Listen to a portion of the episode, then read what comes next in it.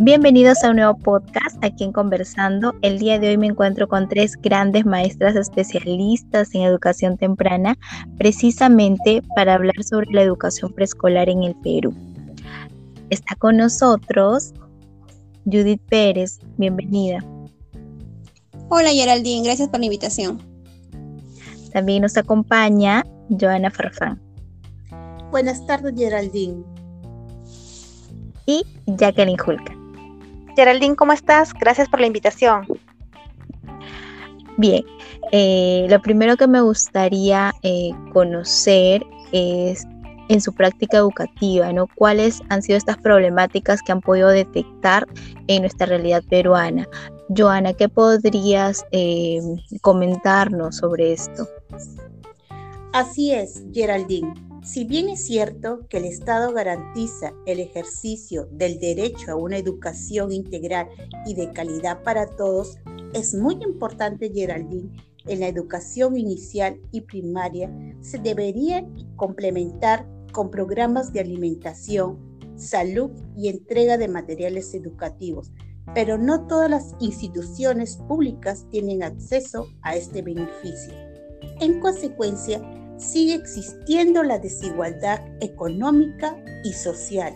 Igualar las calidades tanto en colegios públicos como privados. Como parte del proceso de reforma, es importantísimo mejorar la calidad de gestión y dirección del MINEDU, de los gobiernos locales y regionales, en sus competencias educativas se debería administrar el presupuesto adecuadamente.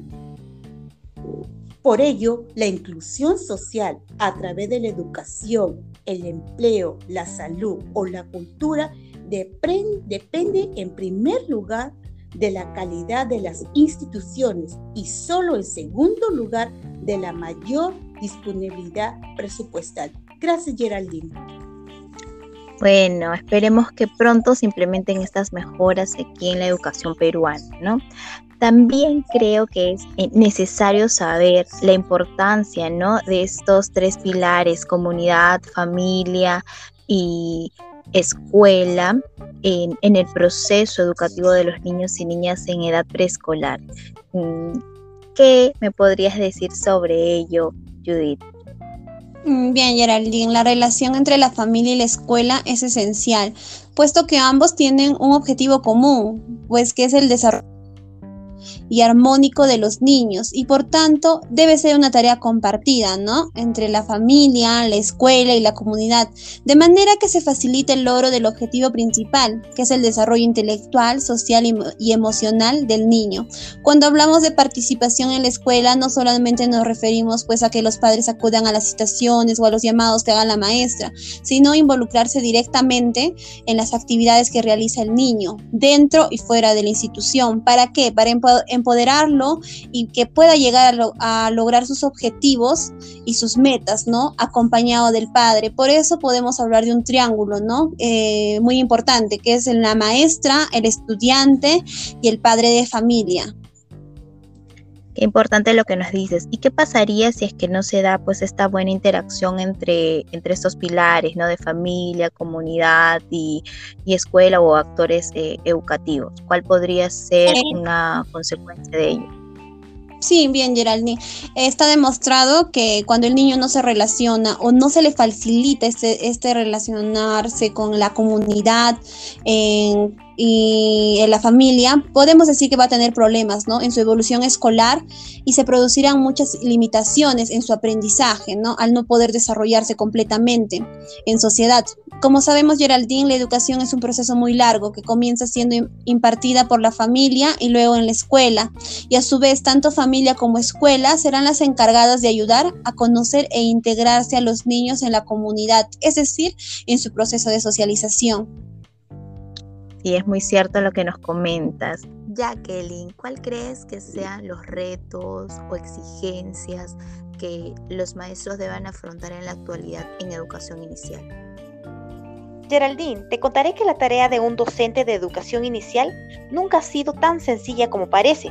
pero en la actualidad enfrenta nuevos desafíos para llevar a cabo su trabajo dentro de los cuales eh, podemos resaltar el fomentar la creatividad en el aprendizaje, y esto se da creando un entorno que permita a los niños y niñas explorar y explotar al máximo sus talentos. Y para esto el docente debe modificar ciertos aspectos sobre su manera de enseñar, dando espacio a que nuestros niños puedan estimular su pensamiento creativo. Asimismo, el docente tiene que entender que existen inteligencias múltiples y que cada niño tiene un ritmo de aprendizaje diferente al otro. Nunca va a ser igual, ¿no? Es cierto, todos somos diferentes eso. Pero, ¿crees que la pandemia ha afectado también la parte emocional de los niños? ¿Te parece que claro, Geraldine. miren los maestros? claro, claro. Este es otro de los retos que debe asumir el docente. Es en trabajar la parte emocional de nuestros pequeños, la cual se ha visto bastante golpeada y afectada debido a la situación sanitaria que estamos viviendo. Bueno, en general el modelo tradicional de aprendizaje solo se centra en la enseñanza de contenido académico, de conocimientos, dejando de lado las emociones. Aquí la tarea del docente es ayudar a nuestros niños a identificar cómo a expresar sus propias emociones y respetar las emociones de los demás. Si esto se implementa desde temprana edad, créeme que a futuro tendremos resultados como tendremos como resultado un adulto autónomo, empático, positivo. Qué importante lo que, lo que nos dices, Jacqueline. Muchas gracias por haber participado en este post y espero que les haya servido también a los que nos escuchan. Nos vemos en un siguiente episodio.